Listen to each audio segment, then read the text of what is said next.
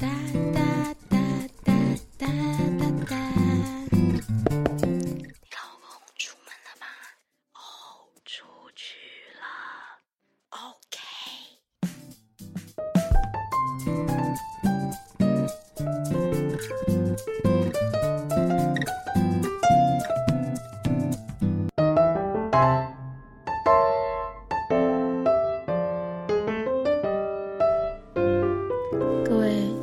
公不在家的朋友，大家今天早安。对，现在是十点多，就是早上帮小孩做好一些早餐。他们现在两个人都在上视讯课，然后妈妈就静下来阅读。那无意间，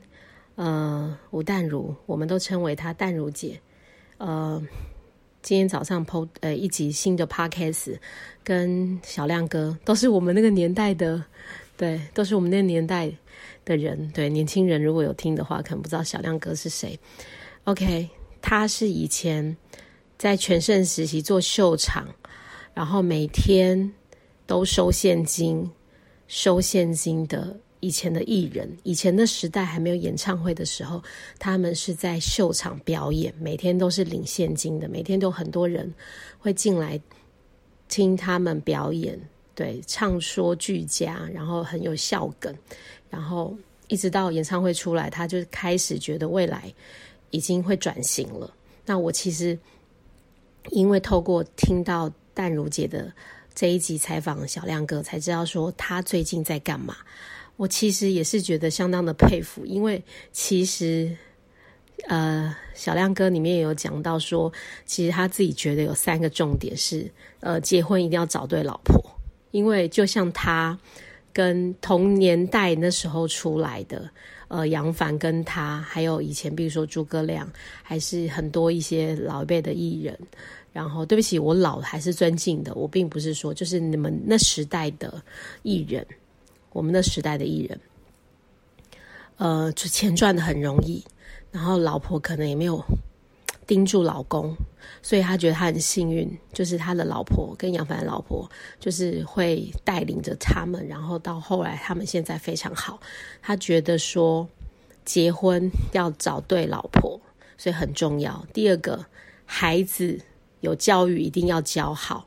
有孩子一定要教好。第三个，有工作很怕没没保障，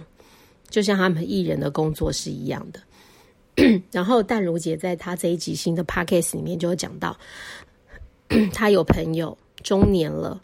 呃，四十五岁以上。我其实现在也是了，四十五岁以上，但是我是做了十二年的家庭主妇。那她说，有的人，她说她的那个男的朋友，呃，是高阶主管，最后面公司呢大幅裁员的时候，就是以呃中上年中上高的薪水先裁员。那之前的就是他，那他当初薪水很高的时候，就一直买车，一直换车，都没有看到未来的危机。对，然后甚至还有一种人是，呃，他们说的很多人年轻人不懂事，就是想要开什么经纪公司啊，开公司，可是他们不晓得，现在其实中间在抽成的这个经纪公司已经呃不符合时代的潮流了，大环境已经改变了，对。然后甚至还有很多人会转型做一些平台，比如说，呃，大平台要非常烧钱的，像以前那个黄立行，就是以前呃一个团体有一个哥哥，黄立行还黄立成，OK，然后呢，那时候是一期直播，大家都应该很久以前两三年前都听到很红，可是现在那个大平台投下去其实很烧钱，然后现在也就没了。然后他们渐渐的会讲到，呃，一个部分是，比如说他们会从生活的经验一直导入到，就是比如说投资。那淡如姐就有讲到说，其实呢，呃，股票涨太多呢，就是一种最大的一种利空。她说没有实质的经济在支撑，然后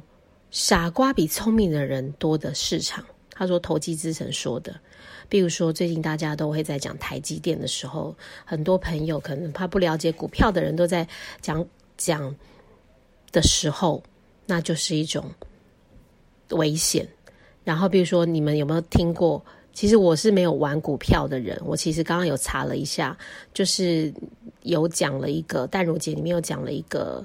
差协同理论，它是真的叫做零股理论，是一种股市的理论，是一九二七年甘乃迪家族的约瑟夫派去克甘乃迪所提出的。他这个意思是什么呢？是指说，差连差协同都在讨论股票投资的时候，就是股票交易达到最高峰的时候之后就会下跌，所以这叫做呃差协同理论。这是真的股市有个这样的理论，所以呢。对，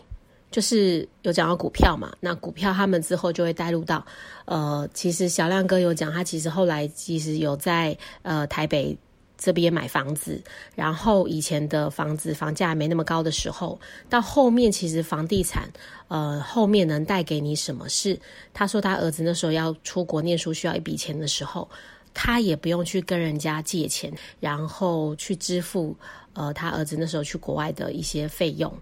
其实就也不用找朋友帮忙，所以其实股票跟房地产的不一样，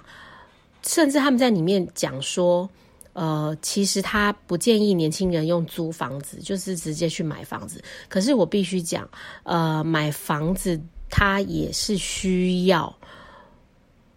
投期款，那投期款有时候在经济的一些压力的时代下，可能都需要爸爸妈妈先去帮忙一下，然后后面的贷款再自己去分，再自己去支付。那必须讲一个东西是，呃，自己有房子是真的是比较有实质上的经济效益。就说如果呃前面的钱可以累积存到一个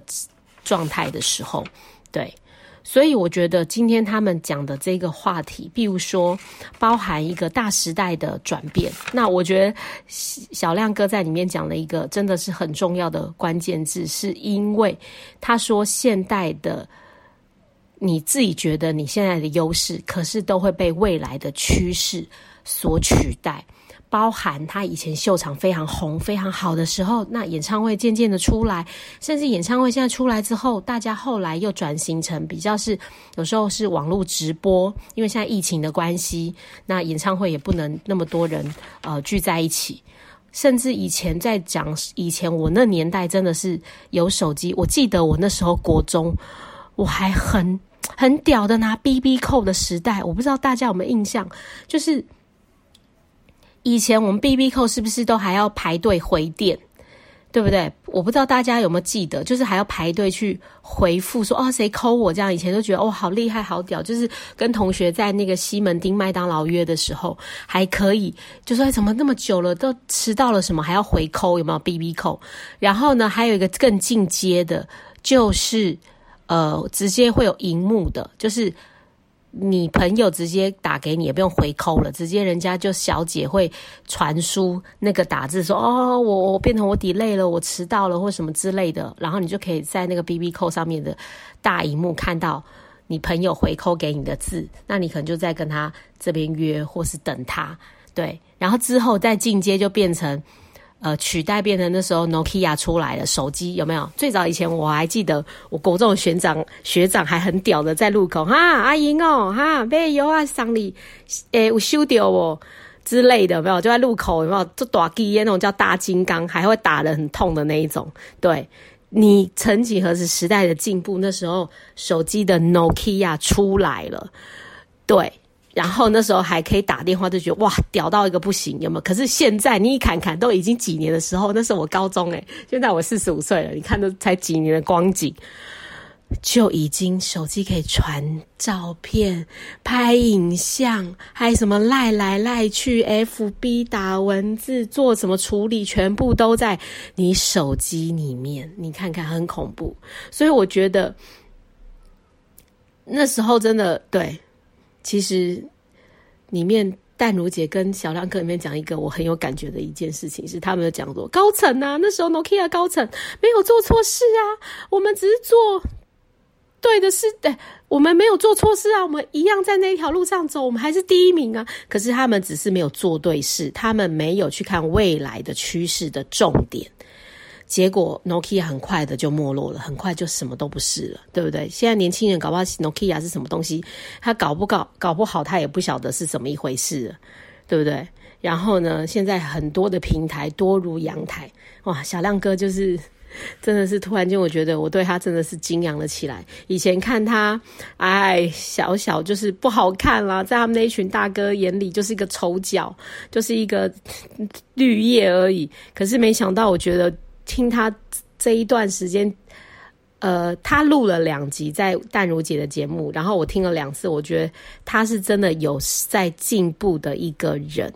就是对于这一个以前我们认识的这样的小亮哥。我透过这两次录 podcast 吴淡如的节目，我重新去认识他，这是真的有进步的一个人。然后他无意间也是有做到那个网络的直播卖东西，然后一路学习，我觉得这样很棒，真的。因为我觉得没有什么是永远的，我们人绝对都要大量的去阅读很多的资讯，以外整理自己未来。可以走也擅长走的路线，对，连我现在这个家庭主妇，尤其在这疫情，就会被老公用的很紧张啊。然后小孩这样子上课，然后每天在家里做家事，然后洗衣服、晒衣服，做这些给大家吃的东西，还要整理清洁，其其实很枯燥乏味，所以我。这一两年来，我也是极力的学了很多新思维的东西，然后去试试看。然后本来我口才，对很多朋友是说我口才本来就不差了。可是后来我因为要录 podcast，带给大家一个更棒的东西、更好的资讯，我其实大量的阅读，加上大量的写笔记，然后训练，每次录出去的节目，我都会去。监听我自己讲的好不好，然后听得懂不懂，然后讲话的速度要不要调整，然后我们的抑扬顿挫要不要有魅力，这个都是在无意间录 podcast 之后，我一直进步的地方。呃，表达能力、语汇能力，然后我的课重需要的语汇能力是什么，我就会调整那样。基本上现在做什么事情都不容易，但是如何要是成为自己的风格，自己就要去分析自己、研究自己。对，最后面讲到后来，我还是要用我一个最喜欢的音乐，他就是阿根廷的作曲家，他也是班多纽手风琴的独奏家，就是皮耶佐拉。他这一首《遗忘》。是亨利四世所写的所写的配乐曲，他这一首是很有代表性的探狗的小品之一，呃，带给大家